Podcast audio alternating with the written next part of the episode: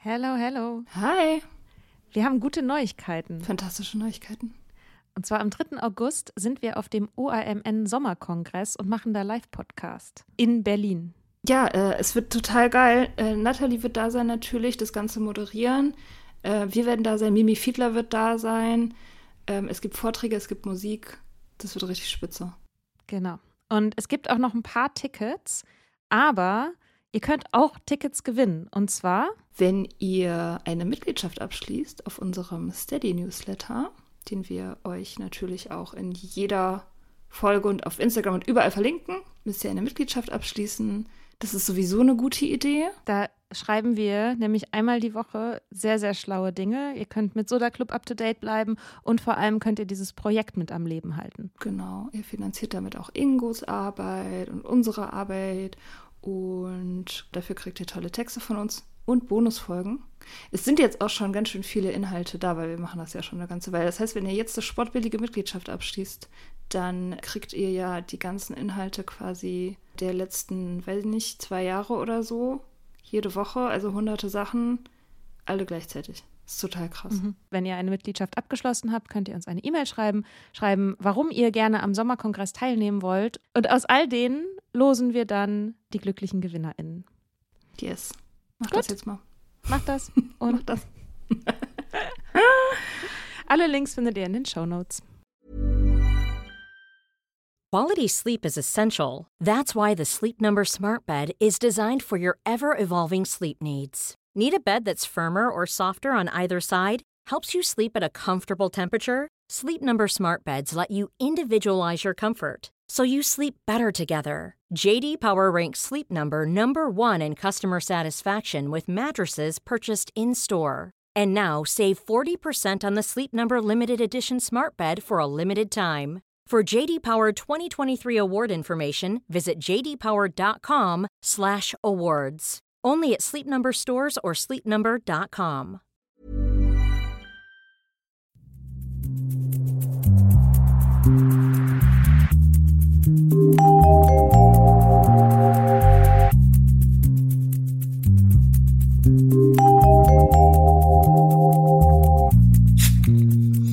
Jetzt, So, jetzt leuchten ja. wir beide. Jetzt sehe ich einen roten Punkt bei dir Ja. und ich sehe auch zwei Recordings. Oh Gott. Shit. Okay. Wir haben gerade ähm, Eine Stunde? eine Stunde Podcast. Das war eine Stunde Podcast aufgenommen, aber nur meine Audiospur und äh, Mias nicht. Und Ja, wir können ja eine Solo-Nummer Ähm, draus machen, das, das veröffentlichen heute. Oh Gott. heute ja, dann hört man nur aber du. immer nur. Oder ich spreche So nachträglich super. meins ein. Dann kann ich das, dann kann ich das sogar noch perfekter machen, noch eloquenter sozusagen. Ja, ich glaube, weil wenn es jetzt nur meine wäre, dann hat man erstmal zwischendrin immer so lange Lücken ja. und dann ist es, sind es immer so random Themenwechsel, die ich so mache. Oh Gott, ist das deprimierend. Oh Gott, ist das deprimierend. Aber die guten Neuigkeiten Ja, sind, es ist erst ähm, 9.19 Uhr. Also wir haben schon total viel gearbeitet und das ist eigentlich noch gar nicht, das ist eigentlich, der Arbeitstag hat mal Ja, angefangen. es ist mega früh. Shit. So, Also, ich muss jetzt, ja, ich, also ich kann ja mal, ja, ich würde ein kurzes Recap machen ja. Du, ich, aber und dann können wir es vielleicht so als Bonusfolge veröffentlichen. Okay. War so mein Gedanke. während, du, Oder was meinst während du? du das Reca äh, Recap machst, kann ich kurz in die Küche gehen, mir meinen neuen Kaffee aufgießen, damit ich auch weiterhin auf Ja, Spur bleibe. Ja, ist gut. Ich habe mir auch gerade schon welchen geholt. Ja. also. Ähm, wir haben einfach eine Folge gemacht, wo wir einfach mal drauf los erzählen wollten und uns in ein Thema uns in das Thema stürzen, das unser Leben ist.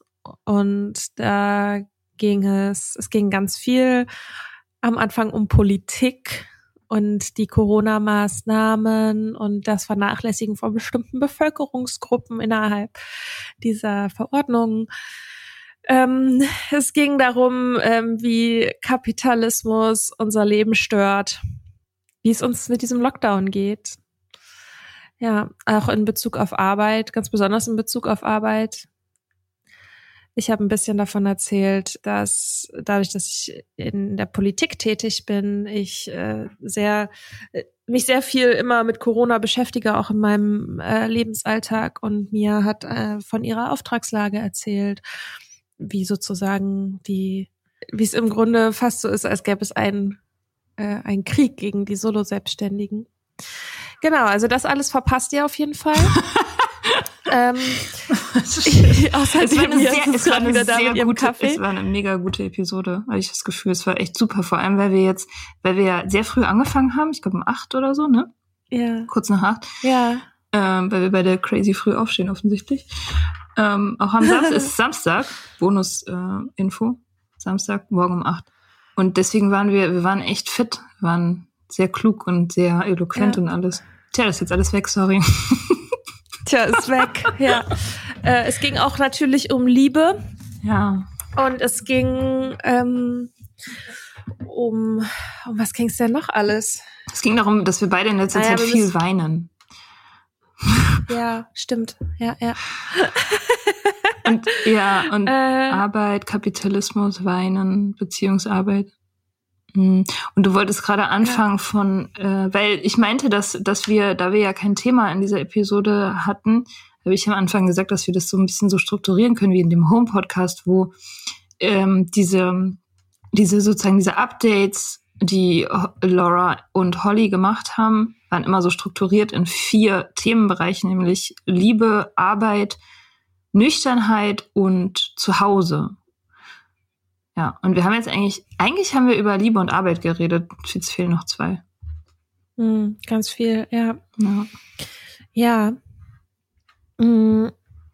Und was auch auf jeden Fall Thema war, das würde ich halt noch mal kurz rekapitulieren, weil ich glaube, das halt für einfach fürs Thema von unserem Podcast am relevantesten ist. Haben wir auch, wir haben ganz viel so auch über also Arbeit und Konsum auch gesprochen, wie es auch in diesem Lockdown ähm, also nicht mehr so viel übrig bleibt. Also weil ich, genau, ich habe ich hab einen Bänderriss und kann deswegen nicht so gut laufen. Halt Ende November, es ist Lockdown und äh, ja, was macht man jetzt? Und ähm, dass ich in letzter Zeit sehr viel kaufe mhm. und dabei so ein bisschen so das Gefühl empfinde, wie als ich ähm, getrunken habe und so dieses, ah, ich gönne mir jetzt was, darf ich das? So ein bisschen, ah, ist das jetzt verboten? Ich mache jetzt vielleicht was Verbotenes, was wie ich fange jetzt nachmittags schon, schenke ich mir ein Glas ein oder so. Dass ich das in Bezug auf Kaufen auch so ein bisschen habe. Ich würde es noch nicht als eine Sucht bezeichnen. Hm, also es ist zum Beispiel nicht so, dass ich jetzt über meine Verhältnisse kaufe oder so. Aber dass dieses Gefühl, dieser Funken, so ein bisschen da ist. Mm. Und Mia hat erzählt, sie hat das in Bezug auf Kleidung. Ja, ja, ja. Ich habe ich hab gesagt, dass Kleidung tatsächlich Kleidung kaufen so ein bisschen wie ähm, wie eine Ablenkung von mir selbst ist oder eine Möglichkeit, wie ich mir selbst entkommen kann. Und dass ich eigentlich tatsächlich nie Kleidung kaufe oder extrem selten und nicht das Gefühl habe, das ist jetzt überflüssiger Luxus und ich fühle mich ein bisschen schuldig deswegen, dass ich das gekauft habe. Also das habe ich eigentlich mhm. wirklich, wirklich selten. Also ich glaube, letztes Jahr habe ich mal Schuhe gekauft, weil meine alten Schuhe irgendwie durch waren und Löcher hatten oder sowas. Und da hatte ich das nicht. Aber da habe ich trotzdem drüber nachgedacht, dass diese neuen Schuhe, die ich kaufe, ganz schön teuer sind. Und ich das eigentlich nicht machen würde, mhm. weil die so teuer sind. Obwohl das total gerechtfertigt mhm. war. Ja, und das, ähm, und, und, und das spielt damit rein, dass ich irgendwie das Gefühl habe, so da ich immer nur Sachen kaufe, die ich eigentlich gar nicht wirklich brauche, hat es immer irgendwie so eine andere Funktion. Also nicht das Funktionale, sondern irgendwie das Psychologische. Die, dieses Kleiderkaufen muss halt irgendwie was anderes für mich tun. Es muss mich irgendwie auf einer anderen Ebene befriedigen und so. Und das ist echt eine komplizierte Beziehung. Ich habe keine, keine reine, unschuldige Beziehung mit dem Kaufen von Zeugs. Also besonders Klamotten, mhm. aber andere Sachen auch. Auch wenn ich, ist egal eigentlich. Wenn ich Bücher kaufe oder keine Ahnung, bei allem. Möbelzeugs. Ja. ja. Hängt vielleicht auch ein bisschen auch mit der Beziehung zu Geld zusammen, ja. die man hat. Also, dass irgendwie Geld so ein bisschen was, ne, man, man, Karriere, oh ja, darum ging es auch ganz viel mhm. um Karriere, unsere Familien, warum wir ein schwieriges Verhältnis zu Geld haben. Ähm, ja, auch alles verpasst. Ja, scheiße. Sollen wir das jetzt eigentlich? Ich bin immer noch ein bisschen deprimiert. Ich auch, das war echt Aber das gute, ist, glaube ich. Oh, verdammt, das ist eine gute Episode. ähm, ich glaube, ich, irgendwie passt es aber gerade so voll ins Bild bei mir, für mich. Also auch einfach dieses permanent so ein bisschen überfordert sein, dieses Gefühl, dass ich quasi wie in diesem Moment bin, ein Teller kippt vom Tisch und ich fange ihn gerade noch so auf. Mhm. Und das irgendwie als so, ein, so eine Lebensbeschreibung. Also, ne, ich krieg irgendwie alles noch so hin, aber oft dann mit so Hauruck-Aktionen oder irgendwas geht schief oder so. Und auch zum Beispiel dieser Bänderriss, ne? Ich glaube nicht, dass es das ein Zufall ist. Also ich, ich war halt irgendwie morgens, also ich war bei meinem Freund morgens also ich habe da übernachtet. Und bin dann morgens aus wollte ich aus dem Haus und zu mir ins, in mein Homeoffice sozusagen.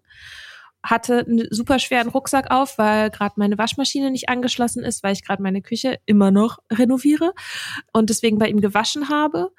Und ich war aber schon morgens gestresst, weil und habe schon auf mein Diensthandy geguckt und habe schon irgendwie die erste E-Mail so halb gelesen und war auf der letzten Treppenstufe und halt einfach nicht, ich war einfach überhaupt nicht bewusst und da. Mhm. So. Und dann hat's halt, ach Gott, das, wenn ich daran denke, es tut mir immer noch in den Zähnen weh, dieses laute Knallen. Ah. Das war echt richtig scheiße. Ja. Fucking. Sorry. Ah. Ja, und dann lag ich da im Flur auf dem Rücken wie so ein Käfer, Shit. hab geschrien. Ähm, so, ne? Und es ist ist jetzt nicht so von wegen, ich glaube da jetzt nicht so dran, dass das Universum mir jetzt irgendwas mitteilen will oder so, ne? Aber es ist einfach, solche Sachen passieren halt, wenn man nicht so ganz da ist. Und ganz ehrlich, solche Sachen, ne, wie jetzt irgendwie, man nimmt einen Podcast auf und äh, schneidet den aber nicht vernünftig mit. Solche Sachen passieren halt, wenn man so ein bisschen, also ein bisschen neben der Spur ist einfach. Mhm. Ja. Ja, also. Aber was tatsächlich ganz cool, also ja, sorry. Ja, nee, was ist cool? Ähm, ich wollte eine elegante Überleitung zur Nüchternheit machen, aber erzähle erst mal. Ja, das ist doch. Nee, ich habe. Äh, ich finde bestimmt noch eine. Ich wollte eigentlich nur Rückfragen stellen. Also du hast die Tendenz zum dich überarbeiten. Ne? Das habe ich zum Beispiel nicht, hm. weil ich ich weiß nicht. Nee, weil ich, äh, aber nicht, weil ich nicht wollen würde, sondern weil, also ich habe ja auch, äh, genau wie du, das harte Imposter-Syndrom und das ist eigentlich nie wirklich genug. Nie genug, das ist irgendwie so ein bisschen das Ding. Also es ist, es ist nie genug Arbeit, es ist nie genug Qualität in der Arbeit, es ist, und es ist nie genug Geld. Das, äh, das habe ich äh, eigentlich, das zieht sich durch mein Leben. Das zieht sich wirklich durch mein Leben und es spielt tatsächlich überhaupt keine Rolle, wie viel Geld ich habe. Es ist egal. Mhm. Es ist es ist einfach immer nie genug. Eigentlich würde ich was anderes sagen. Eigentlich würde ich sagen, dass ich mich nicht überarbeiten kann, weil ich nicht genug Kraft habe dafür. also ich, ja. Wenn ich irgendwann. Aber hä, das ist doch dann genau die Überarbeitung, wenn man so weit gearbeitet hat, dass man nicht mehr, dass man keine Kraft mehr hat. Ja. Also. Ach so, ich dachte, das, das müsste man so. Natürlich.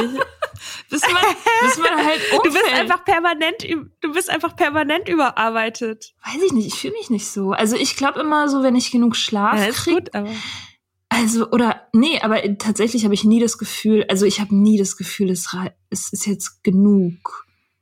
Also ich habe das Gefühl, ich kann nicht mehr. Das, also das Gefühl, ich kann nicht mehr, das zeigt mir, Hä? ich kann das jetzt aufhören. Überarbeitung. Hä? Naja, aber, das ist doch aber es fühlt sich nicht schlecht aber an. Aber überarbeitet sein.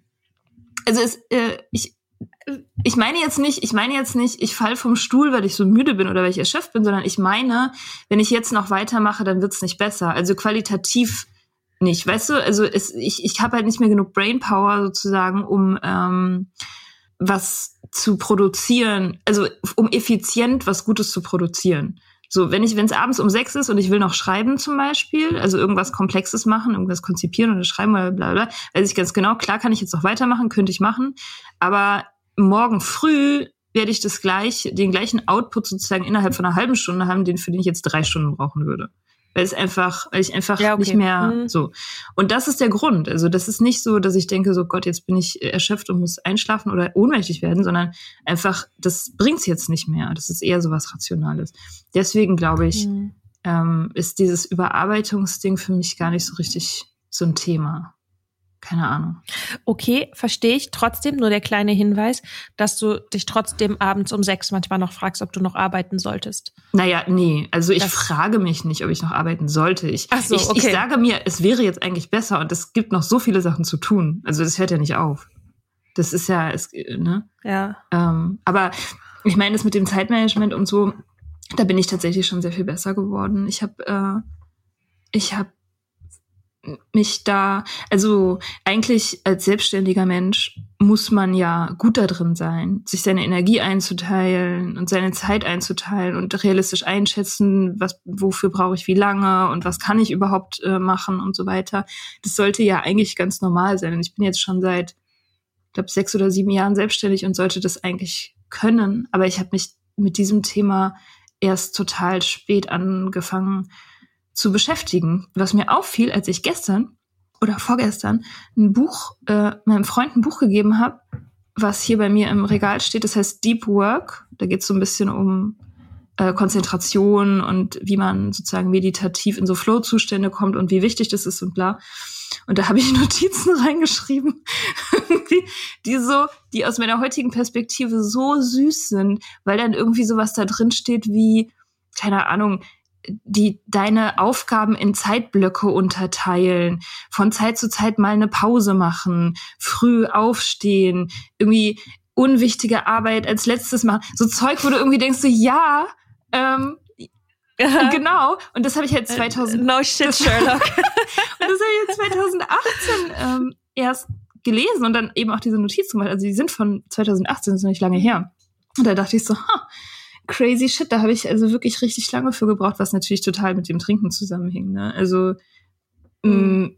mit, also mit, mit Trinken, dieses ganze Energiehaushalt, Zeitmanagement-Ding, das hatte ich, das war früher, da habe ich mir, hatte ich null ähm, Wissen drüber oder, oder Kapazitäten oder Fähigkeiten irgendwie. Also ist, meine Arbeit war mhm. schrecklich. War, war immer irgendwie Zufall und immer irgendwie äh, überfordernd und und so. Ähm, ja. Ja, ja, kann ich, ähm, genau, ich habe auch jetzt noch, also ich bin schon oft so ein bisschen, ich kann mich halt super schlecht abgrenzen. Das ist irgendwie auch schon immer so. Äh, ich werde aber besser. Ich werde langsam ein ganz kleines bisschen besser da drin, Schritt für Schritt. Ähm, äh, also, dass sozusagen Arbeit, dass ich irgendwie im Kopf keinen Feierabend mache mm. oder so. Das, ähm, und da war halt irgendwie, Alkohol war halt ein Weg, diesen Feierabend herbeizuzwingen. Oh ja. So, ne? Weil wenn ich erstmal irgendwie zwei Gläser Wein getrunken habe, dann weiß ich, dass ich dann auch, auch nicht mehr arbeite. Wie so, um mich selber auch ein Stück weit zu schützen vielleicht. Mhm. Und das ist jetzt schon, also ich meine, das mache ich offensichtlich nicht mehr. Und es ist auch, dadurch merke ich auch genauer, also wie mein Zustand ist einfach. Und ich bin jetzt nicht mehr so, verzweifelt. Also so, ich hatte jetzt, wie gesagt, eine Woche Urlaub, also von meinem einen Job. Ich habe ja zwei, weil mir einer anscheinend nicht gereicht hat. ähm, so bescheuert. Aber ich mache beide gerne. Ähm, klar. Und äh, klar, ist ja auch alles immer wichtig, ne? Mhm. Ähm, äh, äh ist ja auch fürs Gute alles immer, für eine bessere Welt. Na, egal. Ähm, auf jeden Fall hatte ich von dem einen, also von meinem Hauptjob, hatte ich Urlaub und habe irgendwie danach mich jetzt nach dieser Woche irgendwie jetzt nicht so super entspannt gefühlt, aber habe dann und dachte so, oh Mann, ey, jetzt puh, wenn ich jetzt wieder zurück muss und so, aber ich habe dann gemerkt, dass es, dass ich tatsächlich, dass es mir aber geholfen hat. Also ich habe ein bisschen Abstand gewonnen, ich habe ein bisschen ähm, eine neue, ich habe eine neue Kraft geschöpft, ich bin motivierter wieder an Sachen rangegangen, während ich irgendwie davor das Gefühl hatte, dass ich sehr am, am Straucheln bin und immer nur so am Abstrampeln in meinem Homeoffice und auch so ein bisschen deprimiert war und so, das hatte sich, das, das, das war ein ganz guter Refresher irgendwie. Und ich weiß genau, dass also in meinem alten Job waren die Strukturen auch anders und das war auch, also es war halt ein schlechter war halt eine schlechte Arbeit sozusagen. Aber da weiß ich halt noch, dass ich irgendwie nach einem Urlaub am ersten Tag schon wieder genauso gestresst war wie am Tag vor dem Urlaub. Mhm. Und das ist jetzt definitiv nicht mehr so. Und ich glaube, das hängt, also natürlich hängt es mit der Arbeit, mit der Qualität der, ähm, ich habe gerade durch den Röpser durchgesprochen. Lass es uns drin lassen. Ähm, okay, also. Das macht dich menschlich. ja. ja. Sonst bin ich ja immer so unmenschlich. Mhm.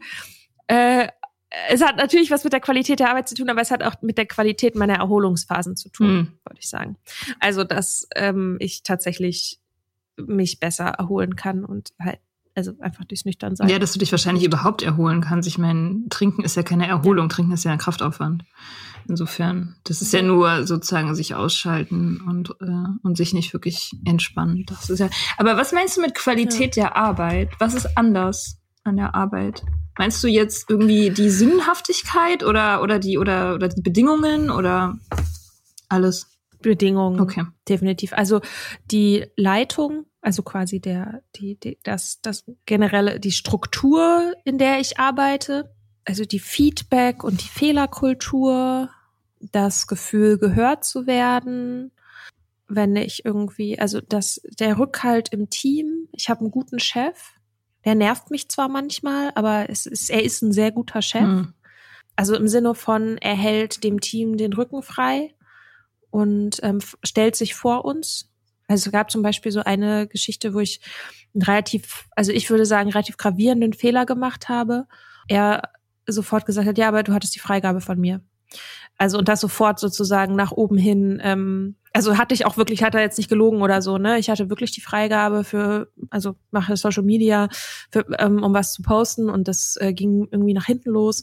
Genau, dann und sozusagen dann im Anschluss, also es ging zwar als allererstes dann in diesem Gespräch darum, wie können wir das jetzt lösen? Was sind jetzt die nächsten Schritte?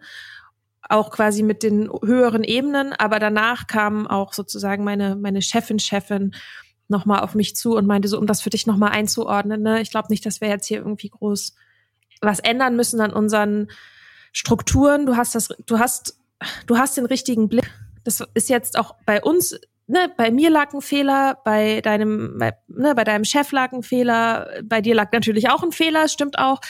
Aber es war sozusagen nicht so, also es hat aber jeder, jedes Glied quasi in dieser Kette, die zu dieser Entscheidung geführt hat, hat einen eigenen Fehler eingeräumt, mhm. der sozusagen zu diesem Endprodukt geführt hat, dass das nach hinten losgegangen ist. Ist jetzt ein bisschen kryptisch, aber ich will das jetzt nicht im Einzelnen erzählen, was das war, weil es so ein bisschen sensibel ist. Okay. Aber ähm, ähm, und das wäre in meinem alten Job, wäre das einfach eins zu eins der Druck von oben nach unten durchgegeben worden. Ja, okay.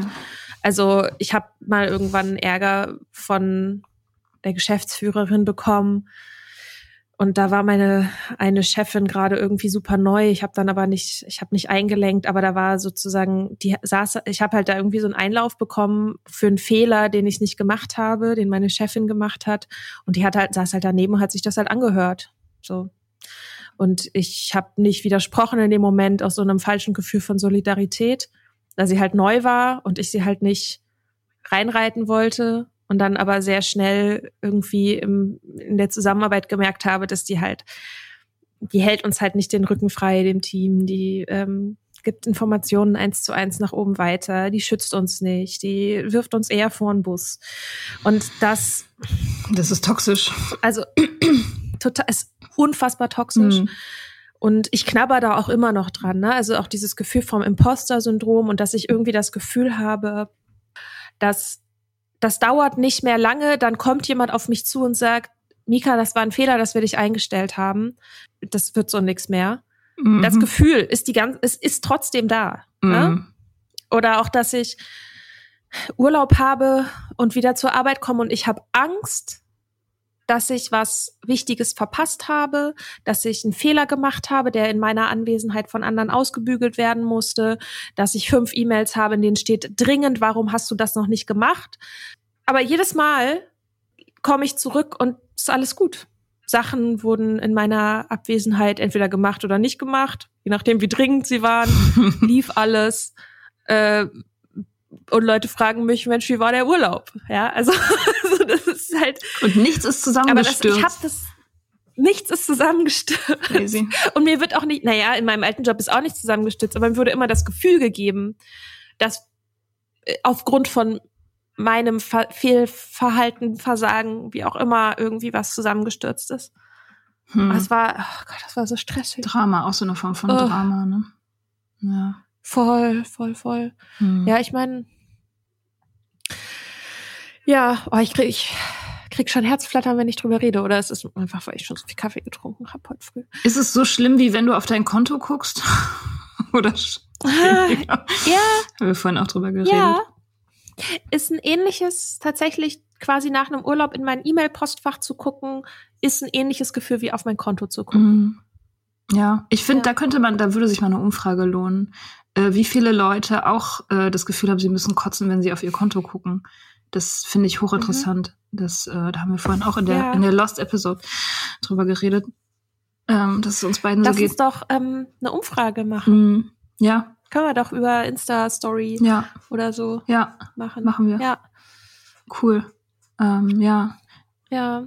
Also und genau, ist unabhängig vom Kontostand, ne? Komplett, das ist halt ganz wichtig. Komplett. Also von völlig, allem. Völlig unabhängig von, davon. Es ist unabhängig von absolut allem. Also bei mir ist es wirklich so, auch wenn es jobmäßig mega geil läuft und alles. Ich habe nie das Gefühl. Äh, ich habe einfach nie das Gefühl, ich bin sicher. Ich bin nie sicher. Ja. Niemals. Ja. Und äh, ich habe auch, wenn ich dann die Ein- und Ausgänge sehe und quasi dann, also ich meine, man kriegt es, also jetzt für mich als Angestellte ist es ja normal, dass sich ein bis zweimal im Monat das dann Plus kommt. Also weil woher soll es sonst kommen, ne? Und natürlich ist dann viel mehr Minus irgendwie. Und dann gucke ich auf dieses Verhältnis und denke so, boah, krass, ja, 19 Euro bei Rossmann, was hast du dir dabei gedacht? genau. und ich so denke, ja, okay, weiß ich, also ist jetzt nicht also kann man halt mal machen, ne? Ist jetzt irgendwie auch nicht so schlimm, aber und dann steht daneben noch 20 Euro bei Edeka und dann denke ich, ach du Scheiß, kannst halt nicht mit Geld umgehen. so. Ja. Ja. Ja, verrückt. Also diese, diese Beziehung mit Geld. Ich habe auch, ich habe das Gefühl, das ist so total willkürlich bei mir. Ich, also wirklich, ich habe irgendwie so ein bisschen das Gefühl, ich habe da keinen Einfluss drauf. Weder auf das, was rausgeht, noch auf das, was reinkommt, was ja beides Quatsch ist. Ne? Natürlich kann ich das beeinflussen. Mhm. Das ist ja maßgeblich, bin ich das so. Aber äh, ich habe immer das Gefühl, ich bin da irgendwelchen, irgendwelchen Naturgewalten ausgeliefert. So fühlt sich das an. Tatsächlich ja, so. Vielleicht müssen wir einfach noch mal eine extra Folge zu Geld machen. Mhm. Ja, ja, voll, lass uns das machen. Lass uns das in ein paar Wochen machen. Vielleicht bin ich dann ja auch schon ein bisschen weiter mit meinen Überlegungen. Ja, aber sozusagen jetzt die, also wir hatten ja quasi zwei Aspekte, die wir quasi noch nicht groß besprochen hatten in der Lost Episode. Und ähm, das waren Home und Sobriety. Ja, genau. Du wolltest anfangen mit Home und hattest dann so die Hände über den Kopf zusammengeschlagen und hast gesagt, oh Gott, ja, dieses Thema, Motherfucker.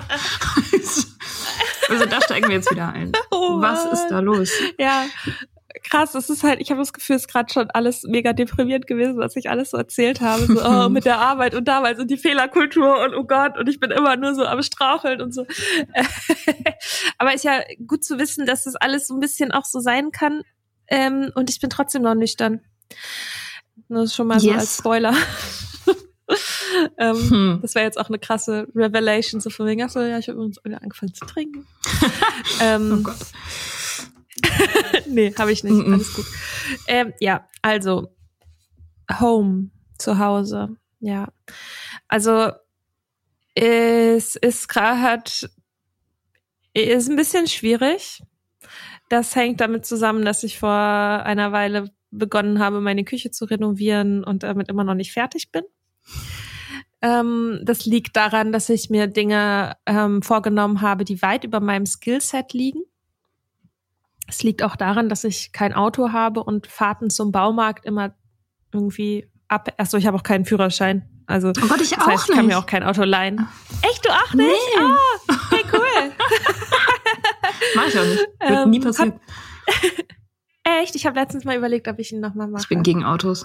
Also ich bin gegen Autos in der Innenstadt. Ich meine, ich lebe ja in Berlin und werde das auch nicht ändern. Und ich bin eigentlich total dafür, dass die ganzen Autos raus, raus aus der Innenstadt. Kotzt mich total an. SUVs, die werden auch mal größer. Hm. Anyway, das äh, ist jetzt ein Detour. Nee, okay, also du hast kein Auto, ähm, deswegen macht es das schwierig. Ja. Ja, und ich habe halt relativ viel Sachen so in letzter Zeit gekauft, äh, so bestellt, um nicht in den Laden zu gehen die letzte, die letzte Folge vor der Lost Episode wurde auch, glaube ich, dreimal oder so Stimmt. unterbrochen, weil es an, bei mir an der Tür geklingelt Stimmt. hat und irgendwelche Päckchen angekommen sind. Ja, geil. Ähm, äh, genau, das heißt, ich habe jede Menge Müll, also so pa Pappe und Verpackung. ähm, und hab, hab, ich habe es gestern echt geschafft. Ich habe ähm, also das Zimmer, was sonst mein Arbeitszimmer ist, habe ich ähm, also war zwischenzeitlich, habe ich das, das Müllzimmer getauft. Oh und man kann sich vorstellen, also es war wirklich einfach, das war einfach nur Müll drin. Geil. so voll schlimm. Und dann, ähm, äh, das habe ich gestern, äh, bin ich da ganz gut weitergekommen. Das war irgendwie sehr, sehr, sehr gut. Äh, ja, aber ich habe halt das Gefühl, mir fehlt, ähm, mir fehlt einfach krass die Struktur. Ich habe das Gefühl, also und sozusagen dadurch, dass die Küche so ähm, so zentral ist für die Infrastruktur des Lebens, sage ich mal, fehlt mir halt, ja, habe ich so ein bisschen das Gefühl, so ich habe nicht so Boden unter den Füßen. Mhm. Und habe aber gleichzeitig auch so eine gewisse Ermüdung, beziehungsweise habe auch das Gefühl, das habe ich in der letzten Folge gesagt, dass ich dieses ähm, Instandhalten so schwierig finde und dass bevor ich aufräume, renoviere ich lieber noch was. und so ein bisschen ist es jetzt so auch, dass ich zum Beispiel meine Woche Urlaub, ne, ich hätte halt auch easy irgendwie mehr aufräumen können und irgendwas die Sachen sortieren. Ich habe stattdessen meinen Flur gestrichen und habe halt einfach noch mehr Müll produziert. ähm, das ist bei mir genauso. Und äh, ja, das äh, genau. Damit struggle ich gerade so ein bisschen. Es läuft mal besser, mal schlechter. Genau. Wie ist es bei dir? Bei dir ist es kalt. So viel weiß ich. Ja, es ist kalt. Es ist witzig. Ich weiß gar nicht, ob ich das schon in voller Länge erzählt habe, warum das bei mir eigentlich kalt ist. Wir haben es immer mal wieder erwähnt. Ich glaube, seit, naja, seit zwei Monaten. Ich habe nämlich in meinem Haus, ich, ich wohne in einem großen, alten Berliner Mietshaus in der Innenstadt. Und es äh, wurde vor zwei Monaten ein Gasleak im Keller gefunden und das führte dazu, dass im kompletten Haus die Gasversorgung abgestellt wurde und erst dann wieder angestellt werden kann, wenn sämtliche Gasleitungen im kompletten Haus von oben bis unten erneuert worden sind. Was jetzt mittlerweile, das, also es, das, das fing an am 2. Oktober. Jetzt ist der, was ist denn heute? Der 27. November. Also zwei Monate bin ich ohne Heizung, Warmwasser und Herd. Und ähm, ja, also wie du, wie du, wie du meintest, die Küche als Dreh- und Angelpunkt des Lebens. Das, das Krasse ist, also zuerst dachte ich, die Kälte würde mir am meisten ausmachen, aber tatsächlich sind es die anderen beiden Sachen. Also ich habe zugenommen, weil ich nicht mehr kochen kann. Das ist crazy. Oh, das ist bei mir genauso. Ja? Krass. Ja, ja, voll. Ich esse super viel so, so fertig Scheiße. Ich auch. Ich halt irgendwie, ich mhm. gibt halt keinen Platz, wo ich irgendwas zubereiten kann. Ja. Mhm. Ähm, ja, genau, ja, ist bei mir genauso. Ich, also ich bestelle, ich bestelle auch mehr. Also ähm, wenn mein Freund bei mir ist, dann der bestellt sowieso eigentlich immer Essen. Also er nennt es mit dem Telefon kochen. Schatz, ich koche mit dem Telefon. Genau, und äh, aber das ist zum Beispiel auch irgendwie ungesünder. Also man denkt ja immer, man hätte mehr Optionen, wenn man Essen bestellt, wenn man ja unterschiedliche, mm -mm. keine Ahnung, aber es stimmt überhaupt nicht. Man isst immer, also ja, noch viel mehr, immer das Gleiche, als wenn man das selber macht. Das ist total verrückt. Naja, das ist das eine Ding. Und das andere Ding, was total skurril ist und absurd in der Wohnsituation, ist ja, dass, ähm, also ich habe eine Einzimmerwohnung und mein, mein Freund, der ist ja, also der pendelt sozusagen zwischen mir und seinem Haus, wo, wo seine Kinder, also die, der hat die Hälfte der Zeit ja seine Kinder, also von Woche zu Woche. Wenn er seine Kinder hat, dann wohnt er immer in seinem Haus, das ein bisschen am Stadtrand ist. Und wenn er seine Kinder nicht hat, dann ist er bei mir. Und er hat aber gleichzeitig vor einigen Monaten eine Vierzimmerwohnung angemietet in der Innenstadt weil er dachte, ja, ich erkläre das, weil er dachte, er zieht da ein, weil das, weil das, weil die Wohnsituation mit, mit seiner Ex-Frau noch nicht klar war, dachte, dass er in diese Vier-Zimmer-Wohnung einzieht und hat eben eine große Wohnung angemietet, damit die Kinder da auch Platz haben, so. Das hat mhm. sich aber jetzt zerschlagen. Also er wird tatsächlich nicht umziehen, hat aber diese Wohnung noch.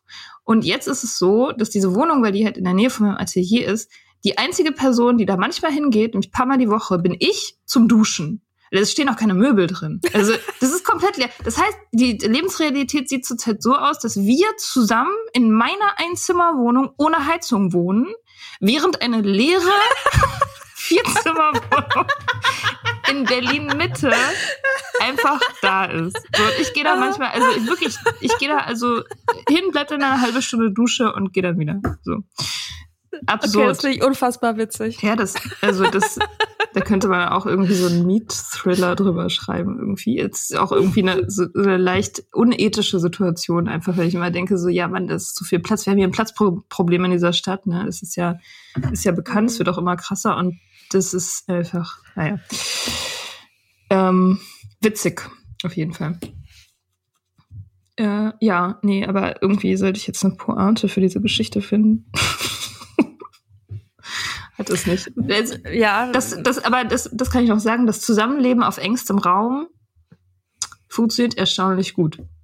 Genau. Das ist auch eine gute Erfahrung. Ja, absolut. Also ich, ich hätte eigentlich äh, als Außen, also als Außenstehende immer gedacht, dass, äh, dass ich, sobald ich mit einem Lover, mit einem Boyfriend zusammen auf so, also in, in einem Zimmer letztendlich bin, dass wir dann äh, anfangen, uns nach kürzester Zeit gegenseitig zu hassen und versuchen, uns gegenseitig umzubringen. Aber es ist überhaupt nicht so. Das ist echt verrückt. Also das, ähm, das ist auf jeden Fall eine schräge Erfahrung. Ja, das zum Punkt Home bei mir. Also es wird sich demnächst ändern, weil die ähm, Gastypen, die sind jetzt bald fertig. Also nächste Woche habe ich wahrscheinlich wieder eine Heizung. Hm. Ja, krass. ja, aber da ist es ja dann bei uns beiden gerade so ein bisschen so, dass es so ein, also das Zuhause ist nicht ideal. Nee. So, ist jetzt gerade kein Idealzustand, der so jetzt so bleiben kann. Und ich hatte so ein bisschen, also so dieses Gefühl von manischem Renovieren, kam, glaube ich, auch bei mir ein bisschen daher, dass ich wusste, ja, okay, es wird noch einen Lockdown geben, es wird ein, es wird ein langer, harter Winter und ich muss irgendwie meine Wohnung, wieso, ich muss so Nest bauen, damit das alles in, ähm, damit es dann alles schön und gut ist und so. Ähm, aber hab irgendwie gar nicht, hab mich total in dem Zeitmanagement verschätzt. Also weißt du, wie so ein Eichhörnchen oder weiß nicht, irgendwas, was so, ja, wie so, ich baue mein Winternest, aber fang halt viel zu spät damit an. Und dann kommt die erste Kälte und ich deck mich so mit so drei Blättern zu, weil ich so, weil das coole große Nest noch gar nicht fertig ist oder so. Ja, I get it. Aber ist, bei mir ist tatsächlich zum Beispiel Wohnung ist so ein Thema, was nie fertig ist. Also ich habe immer das Gefühl, ich muss irgendwas mhm. ausmisten, umbauen, streichen, putzen, ändern. Also ich habe noch nie das Gefühl gehabt, irgendwie, ich, ich lebe in einer Wohnung, wo wirklich alles so ist, wie es sein soll. Ich habe immer das Gefühl, dass irgendwas provisorisch ja. ist. Oder viel ich, ich finde das immer so verrückt, wenn man in so Häuser kommt von so Leuten, die so erwachsen sind. Oh Gott. Weißt du, wo man das Gefühl hat, alles ist irgendwie so an dem Platz, an dem das sein soll. Ja, ich weiß. Und es gibt keine, kein Zimmer, wo einfach nur so eine gammelige einzelne Glühbirne von der Decke hängt. Alle Lampen haben ihren Lampenschirm, alle Fußleisten sind da, wo sie sein sollen. Ja. Äh, keine Ahnung, was ist noch so. Ja, ich weiß. Weißt du? Oh Gott, ja, wirklich. Und es ist kuratiert irgendwie. Alles passt zusammen. Du hast das Gefühl, vorher mhm. wurde ein Moodboard gemacht. Ja, ja, mh, mm, voll. Also da, da habe ich auch, da habe ich ganz dolle Komplexe. Also ganz, ganz krasse Komplexe so äh, bezüglich Erwachsensein. Ich habe immer das Gefühl, ich, ich lebe unerwachsen. Ich habe eine unerwachsene Wohnung. Mhm. Eigentlich eine, die für einen Studenten angemessen ist, aber nicht für jemanden in seinen 30ern mit einem Job und mhm. so. Voll. Aber ich habe den Verdacht, dass es möglicherweise an mir liegt aber und nicht an dem, dem tatsächlichen Ist-Zustand, weil es ja so oft so ist. Ja, ich habe nämlich letztens war eine Freundin bei mir, ähm, also vorm Lockdown, und ähm, die meinte, krass, Mika, wie du dein Leben auf der Reihe hast. So, deine Wohnung ist voll erwachsen. Echt? Ich war so, hä? Ja. Okay. Also, das war noch so vor der, oder ich weiß gar nicht genau, vor dieser, vor diesen ganzen Renovierungsactions. Mhm. Also ich finde meine Wohnung schön, ne? Ich kann auch, ich weiß auch, wie man was einrichtet, so, aber das, äh, also es ist halt, es ist jetzt halt kein WG-Zimmer mehr in einer, in einer richtig ranz, ranzigen Butze. Aber es ist jetzt auch nicht so, ja, weiß ich nicht, aber fand ich halt interessant, einfach so als Feedback. Also genau, eine andere Freundin, ich habe so ein, ähm, ich habe so ein Meme bei mir im, ähm, das hängt immer hinten neben dem Badspiegel, jetzt hängt's im Flur. Das habe ich mir irgendwann mal ausgedruckt. Das ist so ein, ähm, so ein Hund ähm, in einem ähm, Hummerkostüm und äh, da drüber steht Make reasonable life choices. Und ähm, das, ah, ich mache mal ein Foto, das können wir vielleicht irgendwie in die Insta-Story packen oder so. Ähm, Überhaupt das Konzept genau, von einem Hummerkostüm ist schon ganz, ganz toll, finde ich. ja, richtig gut. Mega. Ähm, ich mache gleich mal kurz ein Foto und schick's dir. Ähm, und auf jeden Fall hat eine Freundin das gesehen und meinte so, ja, also so, das machst du ja. So. Also Stimmt ja auch. war so, naja, du lebst quasi diesem Meme, also das ähm, ja. Weißt du, wie ich meine? Ja, voll. voll. Aber findest du das, äh, musst du dich daran gewöhnen, wenn Leute das sagen? Denkst du, ach krass? Oder hast du das Gefühl, du täuschst das alles nur vor und dir wird gleich auf die Schliche gekommen, dass es eigentlich gar nicht stimmt? Beides.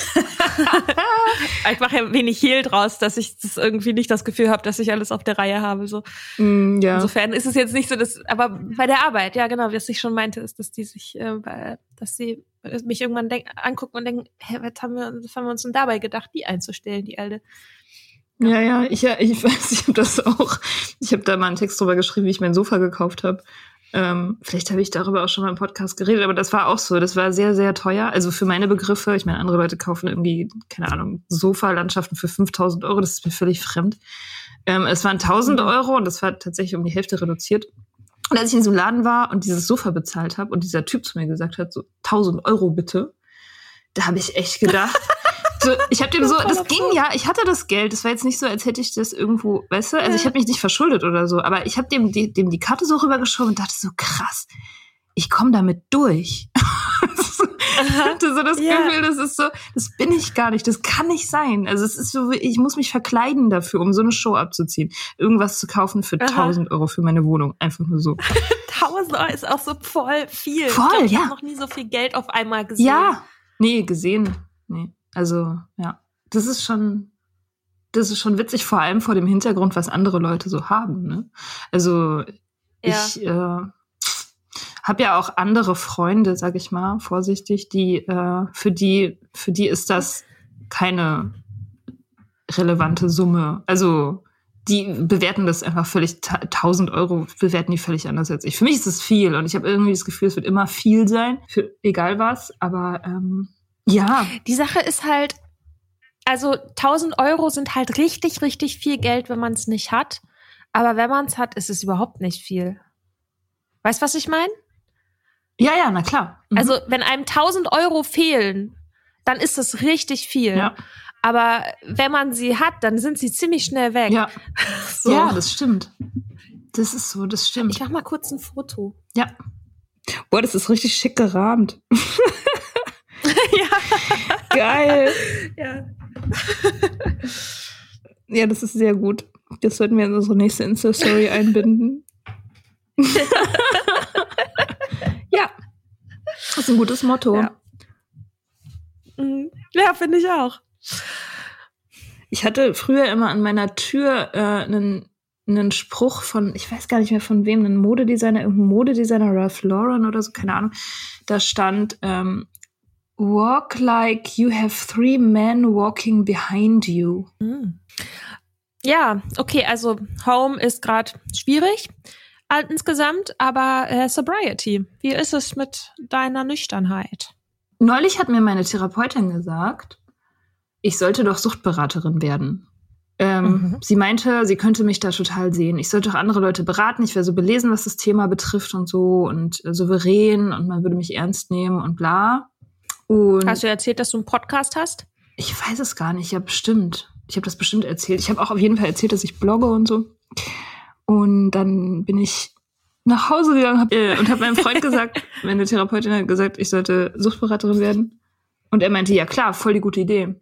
Das könntest du bestimmt total gut. Und dann habe ich so nachgedacht und dachte so, ähm, ich habe keine Ahnung, wie ich aufgehört habe zu trinken also ich glaube, wir reden da auch in der in einer der, Fol der letzten Folgen darüber über dieses äh, Ratschläge verteilen und so oder How-to-Listen machen.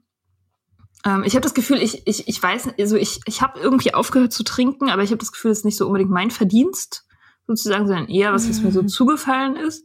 Stichwort Imposter und so weiter. Und dann, und, und deswegen habe ich dann angefangen, einen Text zu schreiben, ähm, aufhören mit Trinken in zehn Schritten so ungefähr. Und habe gemerkt, dass mhm. ich doch schon einige Sachen weiß und tatsächlich ähm, da kompetent jemand anders beraten kann. Also, ne, ich, also Nüchternheit ist immer, also ist nie 100% safe natürlich. Also jetzt meine nicht und glaub, wahrscheinlich die von anderen Leuten auch nicht. Aber ich habe schon das Gefühl, ich bin sehr stabil und weiß, was ich tun muss, um auch stabil zu bleiben in dieser Hinsicht. Ja, es sind zurzeit keine Meetings wegen äh, ja, wegen, wegen. Ähm, und, und das und fehlt mir auch nicht. Also nicht, nicht äh, nüchternheitsbezogen auf jeden Fall. Ich habe nicht das Gefühl, dass ich, was ja oft gesagt wird, so wenn du aufhörst, in die Meetings zu gehen, dann bist du rückfällig und so. Da habe ich null das Gefühl, dass das bei mir zutrifft. Also es ist eher so, dass das ganze nüchtern Thema äh, mich einfach immer weniger interessiert.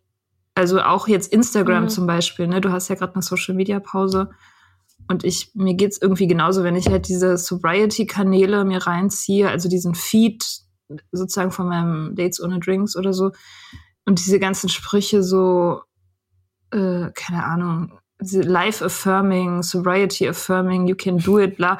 Das, das interessiert mich, also es ja. ist null irgendwie, es langweilt mich einfach nur. Ich denke so, ja, ja.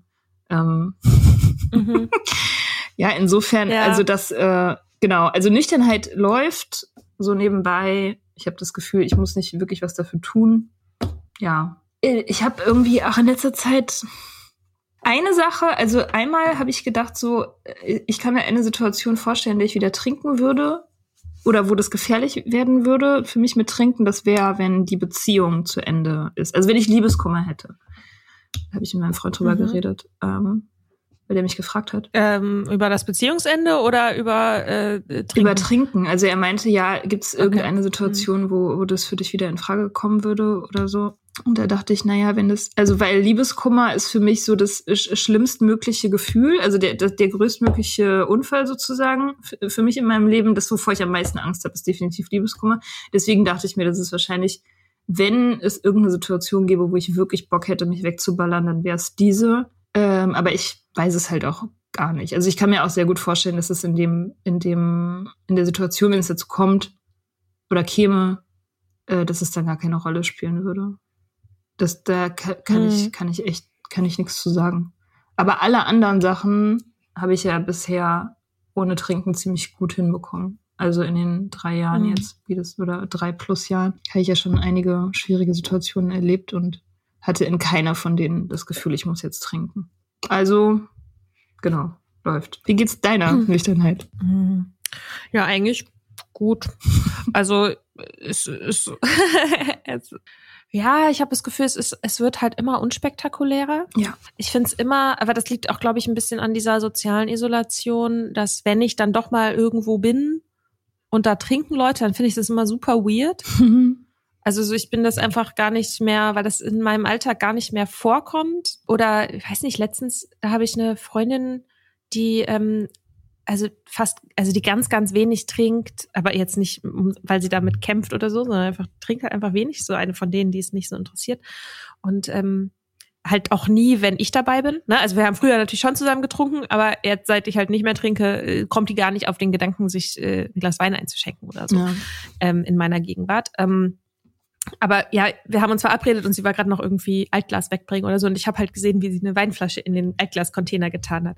Und ich war halt kurz so, aha. das ist mir so eingefallen, na gut, die, das ist voll, voll okay. also, ähm, also, aber das, ich registriere das voll mhm. irgendwie. Mm. Ähm, und sonst, ja genau, ich mache ja gerade so ein bisschen, ja, Social Media Pause, es läuft halt so, weil geht so, ne? Also. Ja, ich ziehe das nicht so durch, wie ich mir das vorgenommen habe. Aber hast du die Apps noch auf dem Telefon? Na, ich habe Instagram habe ich deinstalliert und dann habe ich es aber aus ah genau, weil ich wegen meinem Bänderriss nach Krücken gesucht habe, habe ich es wieder installiert, um auf meinem anderen, also meinem privaten Account sozusagen, dann rumzufragen. Ja, und dann habe ich es halt auch nicht wieder deinstalliert. Alles gut, dass wir drüber reden. Ich deinstalliere es gleich wieder. ja. Ja, ich kann das dann halt auch nicht lassen. So, es interessiert mich dann schon, wenn wir irgendwie eine neue Folge hochladen oder so, dann gucke ich da schon mal, haben uns Leute geliked und da haben wir neue Follower und so. Ja. interessiert mich schon. Es ist schon so, dass ich also was ich richtig halt, was ich richtig angenehm finde, ist einfach, dass ich, obwohl die Phase gerade irgendwie anstrengend ist und ich auch irgendwie ein bisschen struggle und so ein bisschen am am, am Stock gehe emotional, ne? also einfach nicht viel Kraft habe oder quasi mein Reservoir gerade einfach nicht so voll ist, dass ich irgendwie, dass mir das Trinken jetzt nicht, ähm, da, da muss ich überhaupt nicht kämpfen oder so. Ähm, mm, das ist echt gut. Ich habe schon manchmal irgendwie denke ich so, ach vielleicht, also ja, zum Beispiel habe ich letztens relativ lange mit einem Freund von mir aus Irland geskypt und der hat, äh, also seine Eltern, also er kommt von so einem Bauernhof in South Armagh, also an der Grenze, also im Norden von Irland an der Grenze zur Republik, so ähm, Rebellen, Rebel, Rebel County. Okay. Auf jeden Fall, der Vater hat ähm, die quasi alte Stelle umgebaut zu so Airbnbs und äh, Martin hat ähm, quasi mich eingeladen, dass wenn die, ne, wenn es irgendwie, wenn Corona vorbei ist, äh, da hinzukommen und einfach da irgendwie abzuhängen. Und Martin trinkt wirklich sehr, sehr viel. Und ich glaube, das ist sowas, bevor ich Angst hätte. Also ich finde auch, Martin sollte definitiv aufhören. Ähm, ähm, äh, wird er, glaube ich, jetzt nicht so bald. Mhm. Ähm, und ich glaube, das wäre so eine Angst, in Irland zu sein, in der Pubkultur und das Gefühl zu haben von Ausnahme, mm. von ähm, äh, jetzt quasi auch was Altes wieder aufleben zu lassen, reconnecten mit einem Freund, den ich ganz selten sehe, nur. Da habe ich so das Gefühl, da, also auch sozusagen dieses Bild, Irland, die so eine gewisse Sehnsucht, also ich bin da ja auch geboren in Dublin und das ist irgendwie schon so ein Ort, an dem ich mich sehr zu Hause gefühlt habe. Und er ist halt für viele, für viele Deutsche ist natürlich Irland so ein Sehnsuchtsort, das weiß ich auch. Und ähm, auch ein sehr idealisierter Ort. Und da ist halt auch dieser Alkoholismus ist halt auch idealisiert, ne, hm. ne, als Teil der Kultur und so. Und ähm, das weiß ich alles, bin mir dessen bewusst. Aber ähm, ja, ich idealisiere es trotzdem. Ja, Bilder sind stark. Ne? sind super, ja, super stark. Da hatte ich tatsächlich so den Gedanken, ja krass, was wäre denn, wenn ich jetzt irgendwie da ein paar, zehn Tage, sagen wir mal, bei Martins, bei Martin und Martins Eltern da in der irischen Landschaft irgendwie verbringe und ich glaube, das wäre das wäre super schwierig für mich, ehrlich gesagt. Ja. Also glaube ich jetzt. Vielleicht, wenn es dann soweit ist oder so, ist es dann auch nicht mehr schwierig. Also er weiß auch, dass ich aufgehört habe und so. Wir haben da auch irgendwie auch drüber gesprochen und so. Ich habe ihm auch vom Podcast erzählt und so. Also der weiß, dass es irgendwie bei mir auch schwieriger war mit dem Aufhören als quasi einfach nur, ah, ich mach mal Detox oder so. Mhm. Dass es was Essentielles ist und war. Ja, genau. Da habe ich irgendwie drüber nachgedacht letztens, dass ich das schwierig finde. Mm. Ich habe neulich äh, so ein paar Trinker beobachtet.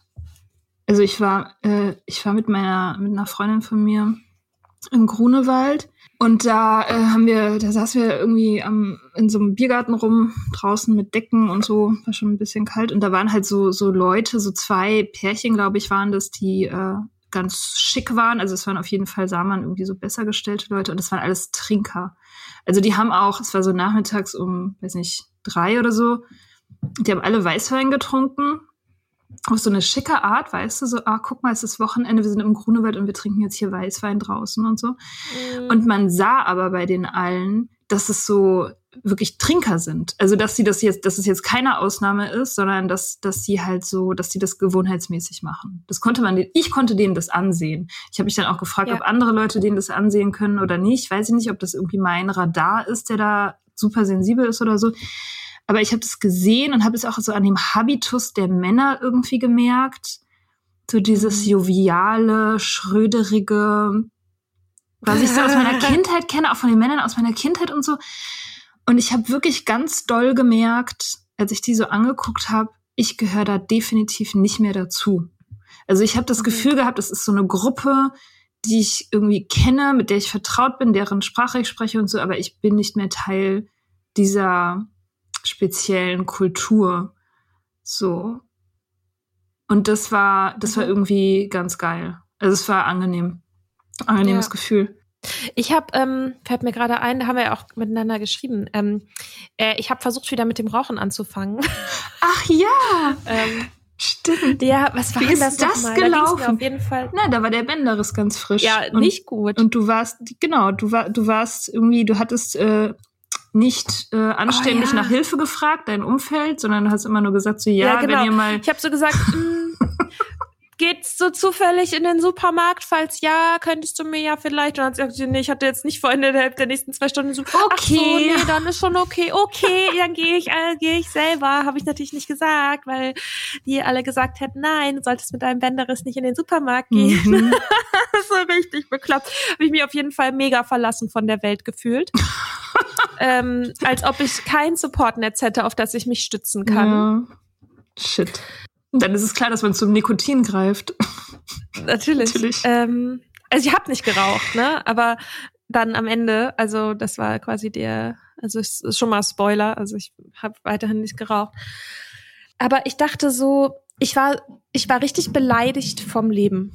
Ich war, ich, ich fand es, ich fand es richtig unverschämt, wie das Leben gerade zu mir war und war richtig trotzig und dachte so, oh Mann, ist so eine Scheiße und ich will jetzt, ich will jetzt sozusagen mich aus Trotz, dann siehst du mal Leben, was du davon ja, hast. Dann rauche ich halt. Wenn du so zu Bitch. mir bist, dann rauche ich nämlich halt, ja. Und dann sehen auch die ganzen Leute, die ich nicht anständig um Hilfe gebeten habe und die einfach nicht wussten, dass ich Hilfe brauche, dann sehen die auch mal, was das mit mir macht, ja. wenn die sich nämlich so verhalten und mir nicht helfen. Genau. Ähm, Voll geil. dann bin Super. ich. ja, ähm, dann bin ich, ich hatte auch, auch wieder so eine Sache, ne, so, was ich vorhin schon meinte, so welche Sachen passieren halt, wenn man einfach nicht so ganz da ist. Ich hatte mein Portemonnaie bei meinem Freund vergessen mhm. und hatte irgendwie nur noch so 15 Euro oder so. Und, ähm, bin dann in den Supermarkt, um mir was zu essen zu kaufen und habe extra, wirklich, ich habe im Supermarkt so eingekauft, dass ich noch genug für Tabakblättchen und Filter habe, wenn ich beim Kiosk vorbeikomme. Uh. Also irgendwie habe so versucht auf sieben, also sieben Euro noch zu oder irgendwie sowas. Und stand so die ganze, war so im Supermarkt, boah, ich mach das jetzt, ich mach das jetzt, boah, krass, voll aufregend und äh, und so. Und dann habe ich wirklich mit mir gekämpft, das zu machen, aber mein Default-Modus war viel mehr, oh, es ist so eklig. Geil. Ich bin den, also ich habe mir dann vorgestellt, eine zu rauchen. Und ich hatte ja schon mal vor ein paar Monaten mal ausprobiert, wie es ist, eine zu rauchen. Ich fand's echt eklig. Ich habe voll gehustet und so dieses, ah, dieses giftige, dieses ja. ähm, beißende, so schneidend, mhm.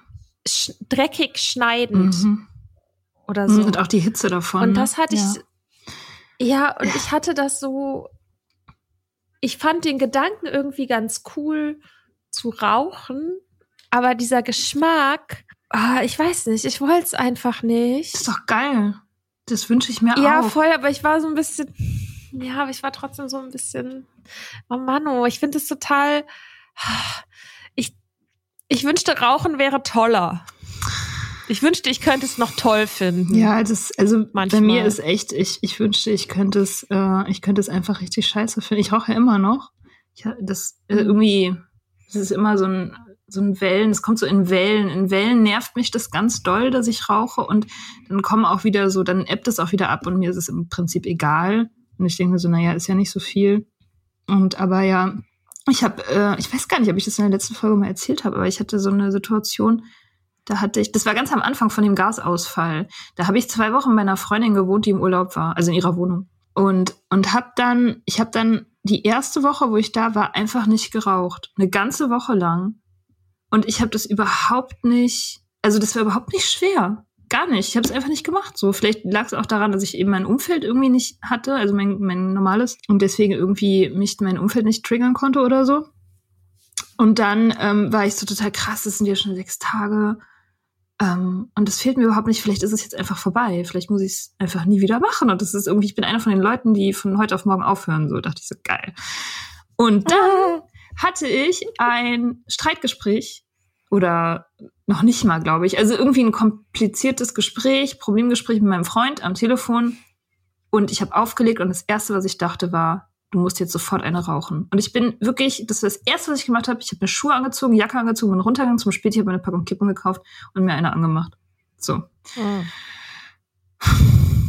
Ja, äh, genau. Ich dachte immer, Rauchen wäre bei mir hauptsächlich Gewohnheit. Aber diese Situation hat mir gezeigt, dass es definitiv nicht so ist. Es ist definitiv ganz eng verknüpft mit ähm, Stress. Ja, emotionalem Stress einfach. Mhm. Fand ich, fand ich total crazy. Und da, also wie gesagt, um jetzt zurückzukommen auf deine, auf deinen Fastrückfall, also ich wünschte, ich würde es auch eklig finden. Ich wünschte, ich hätte mhm. das schon, dass ich dieses, dass es mich einfach abstößt und so. Ja. Es ist halt die Frage, ne, also ich, dieses, der Glaube, dass es einem irgendwas bringt. Das ist halt so, ne, ich glaube, das ist so ein bisschen das, was da drunter liegt. Also das wäre jetzt auch wieder hier so der Guru, äh, die so, so Alan Carr oder so, ja. Dieses, ähm, ja, du glaubst, irgendwas in dir glaubt, dass es irgendwas mit dir macht, was Positives, dass es dich entspannt oder was auch immer. Ja. Und ähm, ich glaube, bei mir, ich glaube, ich bin diesen, ich glaube, und das macht es halt so unattraktiv, dass ich halt irgendwie auch weiß, es macht nichts. Aber ich hatte halt auch echt das Gefühl so, ich habe aber jetzt, ich will das ich dachte auch wirklich, ich will was Ungesundes machen. Ich will was Unvernünftiges machen. Ich habe keinen Bock, die ganze Zeit meine scheiß Gefühle zu reflektieren. So, ich, es reicht. Ich habe keinen Bock mehr. Ja. So. Und das, ja. Also, ich kann's, und das ist, glaube ich, das, wo ich beim Alkohol ist es mir schon sehr wichtig, da sozusagen diese Trennlinie aufrecht zu erhalten, dass ich da gar nicht erst gedanklich hingehe. Weil ich glaube, das ist gefährlicher für mich. Mhm. Ähm, also ich hatte das zum Beispiel das Gefühl, so ja, es ist okay, n, ähm, eine Zigarette zu rauchen, aber ich habe nicht das Gefühl, es ist okay, ein Glas Wein zu trinken. Ja. Also okay im Sinne von, ich kann dann gut mit mir sein und kann das dann auch wieder einfach lassen. Mhm. Das habe ich so oft gemacht. Ich habe so oft gemacht und es, also dieses ne, eine paar Tage nicht trinken und dann denken, ach ja, geht ja. Und dann trinke ich wieder und dann ist es plötzlich wieder doch jeden Tag mhm. und dann ist mhm. wieder eine Pause und so. Ähm, also da bin ich echt, ist einfach ein bisschen gebranntes Kind. Mhm. Aber die, da, das ist, glaube ich, auch, wo wir, wenn wir drüber reden, so dieses, das, wann ist man in der Gefahr, vielleicht wieder anzufangen? Und das ist, glaube ich, bei mir Trotz und Wille zur Selbstzerstörung. Also dieses, genau dieses Gefühl von, ich will jetzt nicht vernünftig sein. Ich weiß das alles, es ist mir jetzt aber scheißegal. Mm. Und jetzt zeige ich es euch mal. Ja, naja, scheißegal ist, glaube ich, äh, ganz, ganz oft der Motivator. Also diese, diese Idee so, ach, fuck it, jetzt ist es eh egal. So, das ist, glaube ich, für ganz viele so ja. der Einstieg zum Rückfall. Auf jeden Fall. Ja. ja, das ist bei mir aber auch so, dass ich äh, denke, das Trinken, also da muss ich wirklich, das, das ist, da kann ich keine Witze mitmachen. Also mit dem Rauchen irgendwie schon. Rauchen, ja, ist halt scheiße mhm. und irgendwann soll ich es in den Griff kriegen, aber es ist jetzt nicht so, dass ich das Gefühl habe, wenn ich rauche, dann zerstört es mein Leben. Mit Trinken ist es aber mhm. so. Also bei Trinken habe ich tatsächlich ja. das Gefühl, das zerstört mein Leben. Und da, ja, das ist das Wichtigste, tatsächlich die Basis für alles andere. Ja, Gutes Schlusswort. Mein Magen knurrt. Ich hoffe, man hört es nicht im, durchs Mikrofon. Ich habe auch gerade gedacht, mein Magen knurrt auch. Ich musste mich jetzt, ich muss jetzt ja? frühstücken und ich muss, ich muss ja, halt, glaube ich, ein bisschen arbeiten. Ja. Äh, tatsächlich, trotz Samstag. Ich muss ein bisschen meine Küche weitermachen. Cool. Yo. Jo, dann, ähm, es waren schöne äh, zwei Stunden mit dir. Oh Gott. The Lost Episode, die war so gut. Vielleicht finden sie oh, ja nochmal wieder. Ja. Die wird bestimmt irgendwo geheim gespeichert. Ja, oder irgendwas. Gucke ich mal, ob ich noch irgendwas rausschneide. Vielleicht, das ist dann quasi mein Solo-Auftritt. Ja. Ähm, ja. Okay. Cool. Vielleicht immer so als kleine Teaser zwischendrin oder so. Mhm. Können wir ja mal sehen. Yo. Alright. Dann ähm, habt einen schönen Tag. Du auch. Schönes Wochenende. Dir auch. Ciao. Tschüss. Wir hoffen, euch hat die Folge gefallen. Ihr findet unsere Blogs unter datesonthedrinks.com und richtignice.com. Folgt Soda Club auf Instagram unter sodaclub.podcast. Schreibt uns für Feedback, Fragen und Themenvorschläge. Und wenn ihr uns auf iTunes eine gute Bewertung hinterlasst, freuen wir uns. Bis bald im Soda Club.